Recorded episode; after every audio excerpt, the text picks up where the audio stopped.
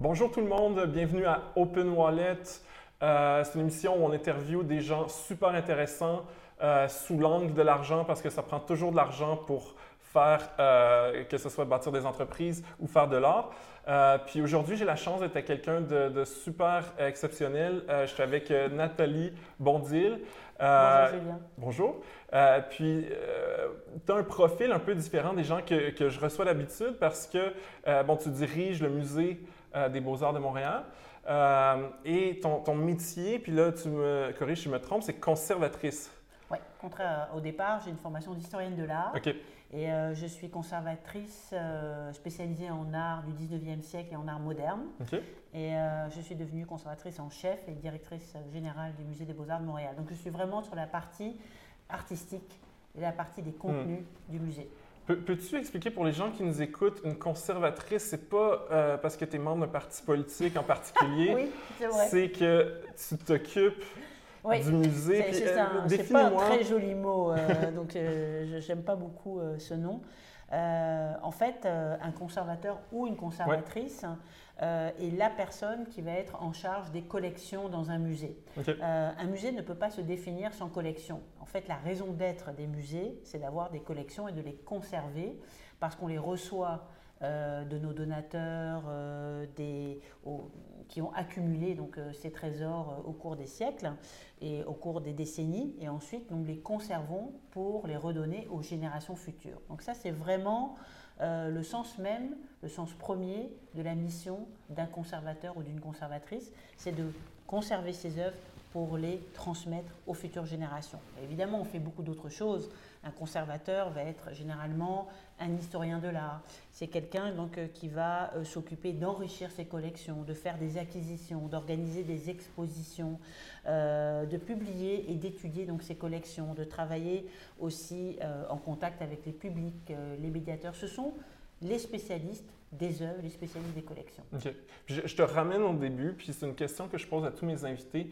C'est quoi ton le souvenir le plus ancien qui, qui, est lié à l'argent, puis ça me prend un montant particulier, donc que ce soit l'achat d'un bonbon ou de, de, de, de, quelque chose en particulier qui t'a marqué? Euh, euh, euh, en fait, je n'ai pas de souvenir ancien lié à l'argent, parce que ce n'est pas du tout quelque chose qui, qui a marqué mon imaginaire. Mais, sinon, il peut être plus récent, c'est le, plus vieux. Euh, disons que le, souvenir le plus, le plus frappant que je, mm. pourrais avoir par rapport euh, à l'argent, ça serait euh, l'achat que j'ai fait d'une œuvre d'art, d'un tableau d'art aborigène avec mon premier salaire de conservatrice. J'avais conservé donc, cet argent-là pour pouvoir acheter une œuvre d'art. Puis, à titre personnel À titre personnel. OK. Puis, c'était combien? Euh, à l'époque, c'était, euh, je vivais en France, euh, donc c'était quand même une somme assez considérable, probablement équivalente à c'est combien 3, 4 000 francs. Non, c'était plus que ça. C'était vraiment une somme. Alors, je, n'ai pas de souvenir d'argent parce que je suis, j'ai une très très très mauvaise mémoire des chiffres ça ne m'intéresse pas. Je ne suis vraiment pas la meilleure personne euh, donc, euh, pour parler d'argent, mais je veux parler de la... Il y a beaucoup de gens comme toi. ah, ah ben ça, ça, je, trouvais que j'étais euh, numérique et franchement, c'était une faculté qui me manquait, mais je suis contente de l'apprendre. Alors vraiment, mon, premier souvenir, c'était d'avoir consacré une partie importante donc, de mon salaire donc, pour l'acquisition d'un tableau en art aborigène, en art australien, euh, donc j'avais fait cette acquisition euh, à un ami euh, qui venait de monter donc, sa, première galerie. Et c'est un, un, tableau qui s'appelle Le rêve des oignons sauvages et que j'ai toujours chez moi. Alors déjà, j'ai eu toujours cette volonté d'acquérir des œuvres. je ne veux pas te créer des problèmes de sécurité, mais, mais est-ce que tu as beaucoup d'œuvres d'art à titre personnel euh, oui, évidemment, j'en ai, euh, bien sûr. Puis, euh, on peut, tout le monde peut acquérir des œuvres. C'est pas tant une hmm. question d'argent. Ce n'est pas que ça. On peut faire des collections tout à fait intelligentes sans avoir énormément de moyens. moi, je m'intéresse beaucoup aux œuvres d'art et à la collection parce que j'aime beaucoup la sculpture, les arts décoratifs. Donc très souvent, donc j'achète des œuvres qui sont des multiples, ce qui me permet aussi d'avoir des œuvres plus accessibles. Euh, des œuvres du 19e siècle, des éditions. Euh, voilà, des éditions. Alors j'achète beaucoup d'œuvres en art décoratif. et des sculptures aussi qui datent de la fin du 19e siècle, au début du 20e siècle. Donc c'est une, une, collection qui m'amuse beaucoup. J'appelle cette collection mes kitscheries, parce que ce sont des objets un peu rétro et, et qui me font marrer. OK. Puis est-ce que tu assures ça ou euh, hmm? est-ce que tu es assuré pour. Euh? Non, pas du tout. Pas du tout. Ce ne sont pas des œuvres euh, qui ont une valeur exceptionnelle, même si par contre cet ensemble-là donc, est important. Ce sont des œuvres qui, donc, qui sont muséales pour certaines d'entre elles. Il y en a beaucoup d'autres qui ont été chinées. En fait, j'achète des... je, collectionne depuis toujours. quand j'étais petite, je collectionnais des, gommes à effacer. Ensuite, j'ai collectionné donc, euh, des, flacons de parfum euh, miniatures. Euh, ensuite, j'ai collectionné des œuvres d'art. J'ai beaucoup chiné dans les brocantes. J'adore ça. je l'ai fait à Paris, à Montréal, un peu partout. Je continue à, chiner sur eBay, sur des bases comme Interenchères, etc. c'est vraiment une grande passion. Je ne sais pas c'est quoi ça veut dire chiner. Chiner, c'est euh, en fait c'est trouver des, objets, mais dans des marchés opus, euh, dans des endroits qui sont pas très chers en fait, qui sont pas forcément des, grands antiquaires ou des galeries. Donc j'ai toujours aimé donc euh, chasser l'objet. C'est une j'ai une passion pour ça d'ailleurs, et, parce qu'on découvre énormément d'objets singuliers. Chacun de ces objets nous raconte des pans d'histoire, des moments de la vie quotidienne. Et euh, donc c'est un peu la chasse. Hein, un conservateur, c'est un chasseur d'objets. Hein. Moi, je suis vraiment, j'ai cette, euh, cette passion. Et euh, on peut trouver des objets qui sont plus ou moins onéreux. On peut faire des bonnes affaires, parce qu'évidemment, quand on chine, on aime bien donc, négocier. c'est aussi une façon de pouvoir exercer sa, sa curiosité, exercer sa mémoire, exercer son œil. Euh, et puis euh, partager euh, avec mm. ma famille, Mathieu, mon mari, donc, qui aussi adore donc, faire cet exercice ensemble et, et d'apprendre beaucoup de choses. Donc moi j'ai une collection d'objets qui ne sont pas forcément tous très muséales, mais qui ont une très grande importance pour moi. À la maison, il n'y a absolument aucune photo sur les murs, je n'ai même pas d'appareil photo. Euh, mais euh, il y a des objets partout et tous ces objets sont des moments de ma vie. Et chacun me raconte des moments de ma vie ou des, euh, des et ce sont des portraits. Voilà. Donc j'ai des objets qui sont des portraits de mon père, de ma mère, de ma fille, d'un moment de ma maternité. Donc tous ces objets me parlent de moments de ma vie et je vis hmm. avec. Et donc c'est vraiment très très important dans mon quotidien. Après, il y, y, a des objets qui sont plus importants et euh, qui pourraient aller dans des musées. Puis évidemment, euh, j'aimerais que euh, modestement que cette petite collection puisse enrichir donc les collections bah, du musée, ça, me ferait plaisir. Ah ben, mais plus tard. finalement, tu me disais que tu n'aimes pas les chiffres, mais de la manière que tu me parles, j'ai l'impression que tu es un peu comme tu es similaire à Warren Buffett qui est obsédé par trouver les bons titres intéressants. Puis quand on l'interview, il, y a beaucoup de sentimentalité par rapport à chacun des trucs qu'il a trouvés. Oui. Euh, c'est juste, c'est un peu différent parce que. C'est peut-être juste. J'ai l'impression que. la seule échelle de comparaison. Mais effectivement, c'est un homme très sain, très. Euh, j'ai eu l'occasion d'écouter ses, mm. entrevues. Euh, c'est une personne qui a un rapport, donc, qui me paraît en tout cas très sain avec la réalité. Et oui, c'est un rapport extraordinairement sentimental. Hein. C'est une mm. passion. euh, très, très, très forte et je dirais même ce, qui pourrait être une passion dangereuse parce que euh, euh, quand on se prend à, jouer donc, le jeu de la collection, évidemment, donc c'est c'est la boîte de Pandore parce qu'on on veut toujours acquérir mmh. davantage. C'est il y a un aspect très compulsif euh, euh, dans, dans, dans, la collection. Donc il faut toujours savoir euh, être raisonnable. Et c'est probablement la raison pour laquelle j'ai décidé de travailler dans un musée, parce que mmh. dans un musée, on collectionne pour le musée. Mmh. Et là, bon, avec donc, tout, toutes les précautions et la distanciation aussi que, que l'on a, parce que c'est une collection qui se fait donc, pour une institution. Alors c'est pour ça que je m'amuse hmm. beaucoup chez moi. Donc ma collection, eh ben, je peux toucher les objets, je peux euh, vivre avec eux euh, comme je l'entends et je peux choisir les objets qui, qui, m'intéressent dans la mesure où ils me parlent. c'est très très très important. Ce sont des objets parlants, ce sont des objets qui participent totalement à, mon quotidien, comme les animaux avec qui je vis et qui participent totalement avec, à mon quotidien. Ça fait partie de mon environnement, de mon écosystème personnel. Donc en t'écoutant parler, j'ai l'impression que le, chiffre que représente la valeur marchande de tes œuvres d'art personnelles t'importe peu? Est-ce que tu le sais? Est-ce que c'est un chiffre que... Euh, non, oui, ça, ça, m'importe peu. Euh, c'est toujours... Ce que l'on sait, c'est qu'on dépense toujours trop euh, sur le moment, mais que plusieurs années plus tard, on se dit qu'on a bien fait d'acheter les objets. Généralement, ça, c'est vraiment une réflexion qu'on entend souvent chez les collectionneurs, c'est que euh, on, achète davantage, donc euh, euh, parfois on dépense un peu plus que ce mm. qu'on aurait voulu.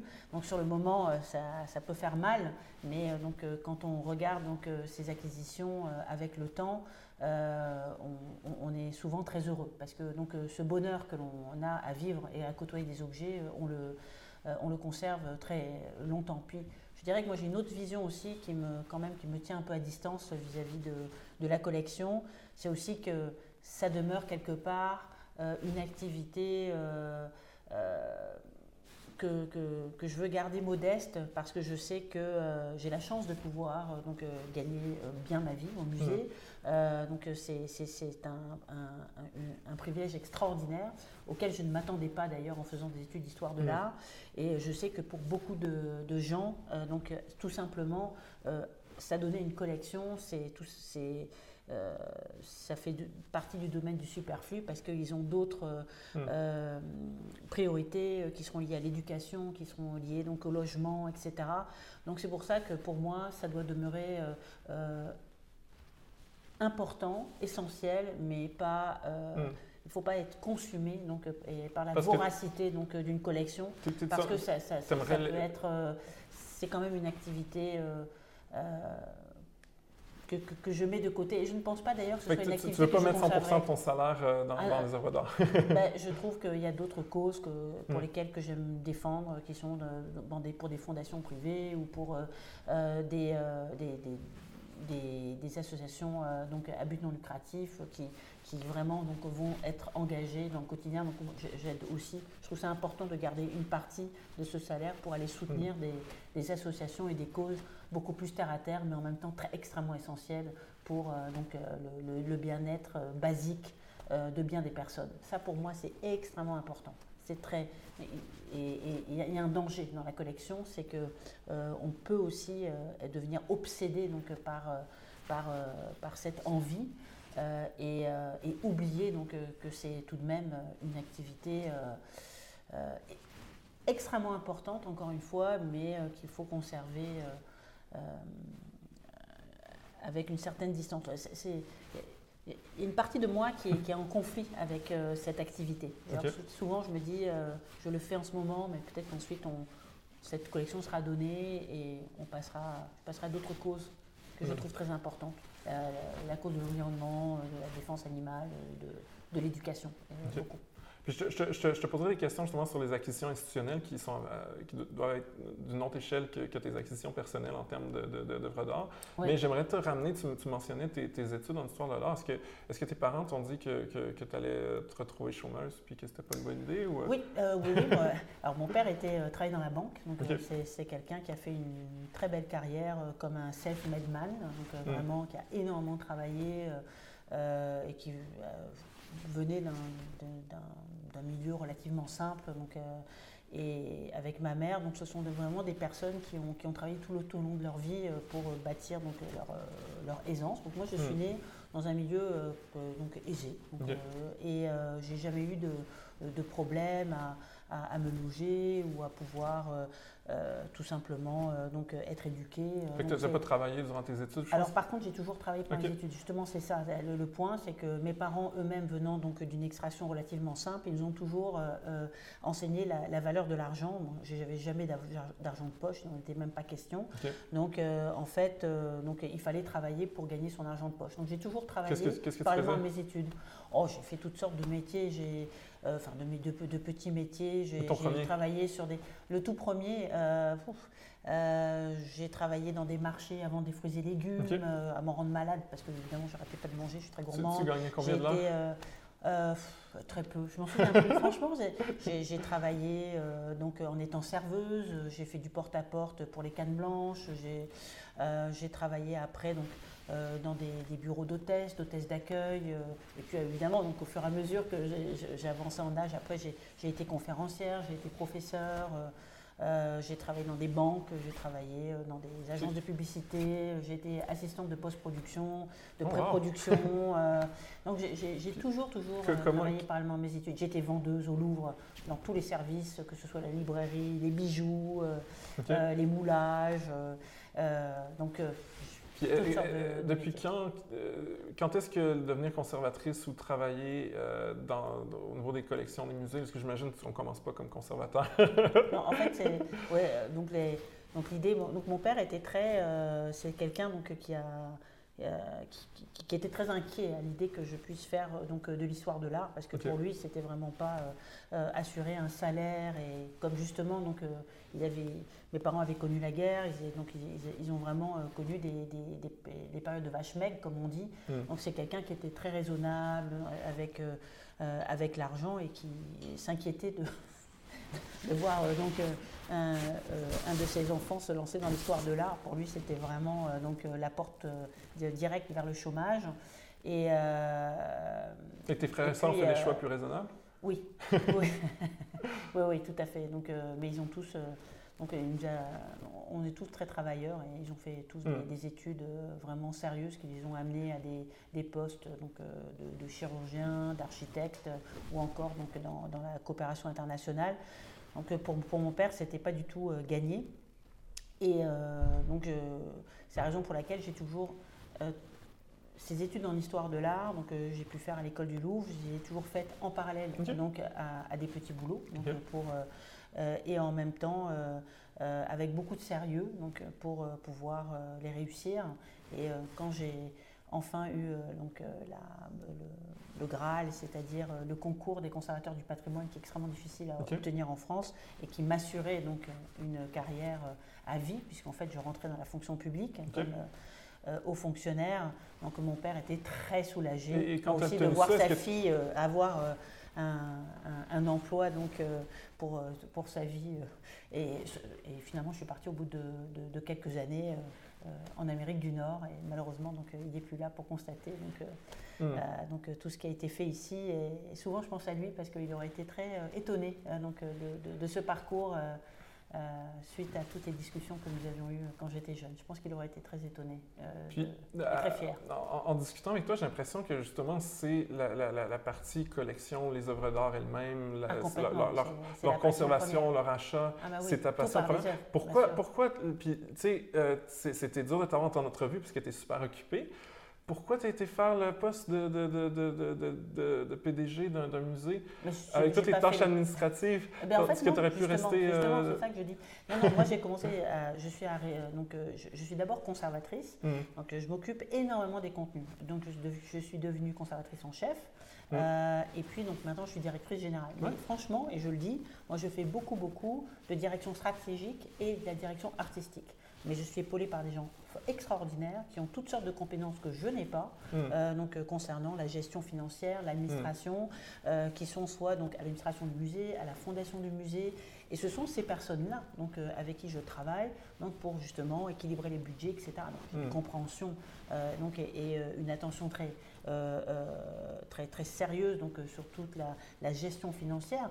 Mais après, je ne m'occupe pas donc de cette gestion dans le cadre de mon travail. Et d'ailleurs, ce n'est pas ce qui m'est demandé. Hein. donc moi, je non, mais tu dois aller à des réunions de conseil d'administration, puis tu dois parler. Oui, mais euh, je, parle de, je parle des contenus, j'entends être dans. On est, je suis pas. Ce sont quand même des, des dimensions qui sont euh, assez simples. le musée des hmm. Beaux-Arts de Montréal, euh, c'est pas euh, combien la NASA. Il y, a, combien d'employés C'est quand même une belle organisation. Oui, c'est une grande organisation, absolument. Donc, euh, on est à peu près à 250 employés, plus donc les bénévoles qui sont encore donc au moins donc à 250. Donc, c'est la famille du musée, c'est 500 personnes minimum. Hmm. Donc, c'est quand même une grande famille. mais je dirais que il faut arrêter avec cette vision d'un d'une personne donc, qui s'occupe de tous les volets. Je veux dire, mm. un musée, c'est une équipe. Et c'est comme dans une équipe de sport. Chacun a ses spécialités, chacun a ses compétences, chacun a son expertise. Et c'est ce travail d'équipe qui va faire en sorte que ensemble, on va aller dans la même direction. moi, je travaille à ce qu'on puisse ensemble amener nos forces dans une même direction, donc dans une même stratégie de développement. Donc ça, j'ai quand même un côté très entrepreneur. Mais après, euh, donc euh, il y, a, vraiment euh, bien des compétences que je n'ai pas. Mm et que d'autres personnes, heureusement, ont. Et c'est pour ça qu'on travaille ensemble. Est-ce que, est que de faire les deux, est-ce que ça te donne plus de liberté pour avoir du plaisir comme conservatrice ou. De faire les deux. Ben D'être à la fois directrice générale conservatrice en chef. Je pense que tu as les deux titres. Oui, j'ai les deux titres. Euh, est-ce que ça te permet, parce que souvent, j'imagine que le conservateur en chef arrive, il dit je veux faire ça, puis le directeur général dit non. Là, tu es la même personne. Voilà. Alors, après, bon, euh, c'est une très très bonne question, vraiment. Euh, en fait, chacun des musées donc, va avoir des organigrammes plus ou moins différents. Mmh. et puis, les directeurs peuvent avoir aussi des profils un peu différents. Mmh. on peut avoir des profils de manager, on peut avoir des profils plus historiens.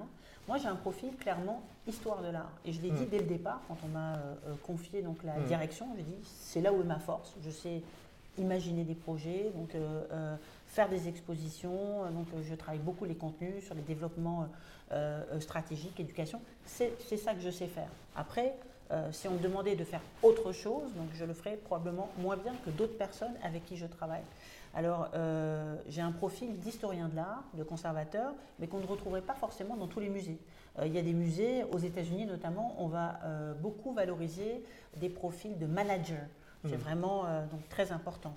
En France, on va plutôt favoriser donc, des profils d'historien de l'art, parce que l'administration est confiée à, en fait, à la fonction est, souvent liée donc, à des administrations des, territoriales ou, mm. euh, à des fonctions publiques euh, nationales. Donc, c'est tous les musées donc, et tous les profils de musées ne sont pas les mêmes. Moi, je suis très attachée donc, à, ce profil académique et à un profil qui est très lié au contenu. après, voilà, donc c'est ce pourquoi donc, le conseil donc, euh, m'a choisi, mais je n'irai pas, hmm. euh, euh, je n'aurais pas l'envie, je dirais même, ou la prétention de vouloir m'occuper d'autres secteurs beaucoup plus spécifiques. J'imagine que tu es un chef de la direction financière. Totalement, absolument. C'est très important et avec qui je dois garder un équilibre, parce que justement, c'est cet équilibre des forces qui fait en sorte que on va équilibrer donc, la, la mise en place des contenus avec donc la, la saine gestion financière d'une institution. Et ensemble, donc, on a ce que j'appelle une tension dynamique, hmm. donc, qui permet en sorte de pouvoir justement euh, euh, euh, faire attention à pouvoir aller donc, dans le sens de façon à ce que le contenu soit le plus novateur possible, le plus stratégique possible, mais en même temps donc, gérer avec prudence. Et je suis pour mes finances personnelles comme pour les finances du musée, je suis quelqu'un d'assez euh, prudent. Euh, donc euh, je suis donc c'est donc j'aime j'aime l'entrepreneuriat, mais je fais confiance donc aux administrateurs et aux financiers pour toujours donc encadrer. donc, la, question du caprice financier, donc pour faire pour moi, c'est c'est inadmissible. Je veux dire, hmm. je pense que l'argent du musée, donc hmm. c'est l'argent de euh, de, bah, des publics, de mmh. l'institution. Et euh, donc, euh, c'est. Est-ce qu'il y a un œuvre d'art pas moi, Autant je peux imaginer donc faire une petite folie avec mes, mes, mmh. finances personnelles, ah autant ça me paraît inadmissible du point de vue du musée et absolument irresponsable. Mais est-ce que tu as déjà eu un cas où tu as une œuvre d'art en tant que conservatrice, tu disais on a besoin dans la collection du musée des beaux-arts, mais que le prix était, était, trop élevé, puis tu as, ah, bien sûr, évidemment. Alors, bah, alors, dans ces cas-là. Est-ce que tu peux nous donner un exemple? Oui, ben, euh, très souvent, donc, euh, évidemment, on a beaucoup de lacunes dans la collection. Alors, euh, c'est ce que j'appelle la stratégie du vautour ou de l'aigle, donc pour les acquisitions. Donc, il y a des œuvres. Donc, moi, évidemment, je suis un, chasseur d'œuvres. Donc, ça, c'est ma passion. Et c'est une passion que je partage avec tous les autres où conservateurs. Où est-ce que tu les trouves alors, nous alors dans, des dans des galeries hmm. ou alors dans des foires internationales d'histoire de l'art. généralement, ce sont vraiment des, des lieux qui sont très reconnues, mmh. avec des provenances impeccables. Je ne parle pas du tout d'aller chiner des œuvres parce qu'on n'est pas à ce niveau-là. Le musée donc, achète des œuvres. Est-ce que tu as déjà été dans les, enchères, là, comme Jean chez Christie's, puis avec le gars avec le marteau? Tout à fait, absolument. Est-ce que, tu irais en personne ou il y a des alors, Moi, je l'ai fait une première fois. alors, oui, bien sûr. Alors, au nom du musée, moi, je l'ai fait par téléphone. Euh, à mon hmm. nom personnel, donc également, donc je l'ai fait une fois. Donc euh, j'ai, d'ailleurs, c'est, quelque chose que je trouve assez dangereux par rapport à ma personnalité. moi, j'ai une personnalité donc euh, très enthousiaste et très passionnée, donc je serais capable d'aller au-delà donc de, mes capacités. Donc c'est pour ça qu'il faut se connaître aussi. Hmm. Hein, donc, mais j'ai acheté, et ça, je me souviens de ma première vente aux enchères. C'était donc une petite estampe qui a été faite par Cézanne et qui appartenait à la, à la collection d'un très très grand historien de l'art que j'admire énormément, John Reward, qui venait de décéder. Et en fait, c'est une, une, estampe qui n'était pas dans une condition extraordinaire. Donc, du point de vue des, de la condition de conservation d'un musée, ça serait peut-être pas forcément donc, euh, ce que nous privilégierions. Mmh. Euh, mais euh, donc, c'est une œuvre qui, de par sa provenance, donc, était très importante. Donc, j'avais fait l'acquisition aux enchères, donc directement à, New York, à titre personnel. C'était combien?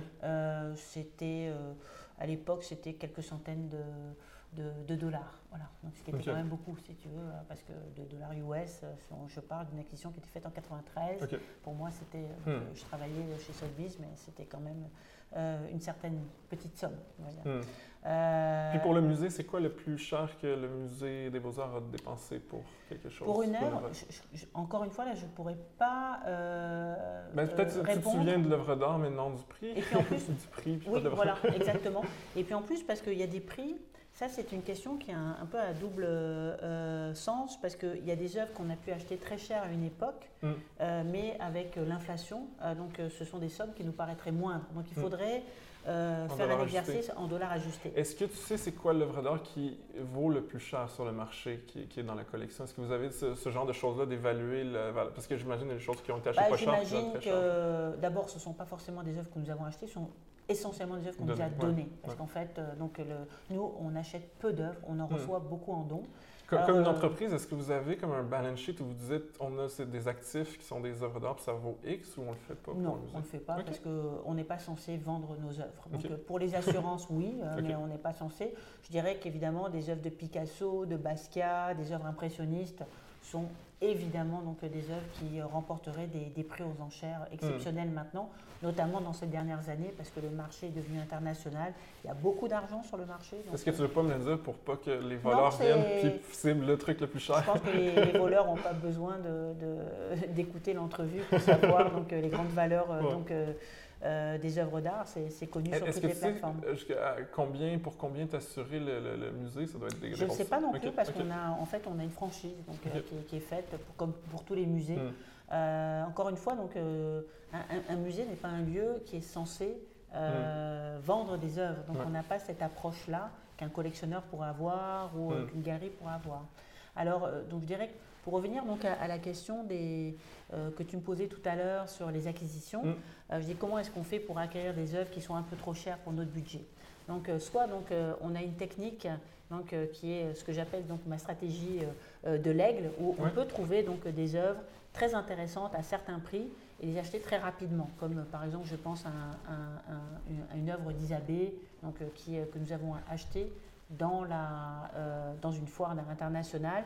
Et quand je sais que les prix sont intéressants, donc je discute rapidement, je suis capable de réagir assez vite. Donc, Parce que euh, euh, jamais seul, jamais seul, ça c'est une erreur. Donc il faut toujours, toujours, moi je, fais toujours un, exercice où euh, avant une acquisition, on doit avoir des, plusieurs expertises croisées pour s'entendre ensemble sur un prix, et notamment quand on va vite. Ça c'est fondamental parce que personne n'est à l'abri d'une erreur. Donc pour moi, puis maintenant tous les outils sont quand même à notre portée pour avoir des, avis euh, euh, donc tout à fait euh, auto, enfin, je veux dire de, de, qualité. Donc je travaille toujours donc avec plusieurs conservateurs pour donc mais donc c'est sûr que ça c'est notre métier. On sait donc que quand on a des œuvres intéressantes, on a acheté un portrait de Rigaud de Louis XIV qui était exceptionnel donc à un prix que je trouvais très intéressant. C'est quoi le prix? Donc c'était plusieurs centaines de milliers d'euros. mais pour donc l'esquisse d'un des portraits les plus célèbres au monde parce que donc c'est le portrait que Louis XIV a demandé à Rigaud, donc du roi Soleil, donc qui est représenté partout, qui a été donc énormément copié. C'est une œuvre qui est réapparue donc, que, lors d'une foire à à Maastricht, qui est une foire d'art ancien très célèbre.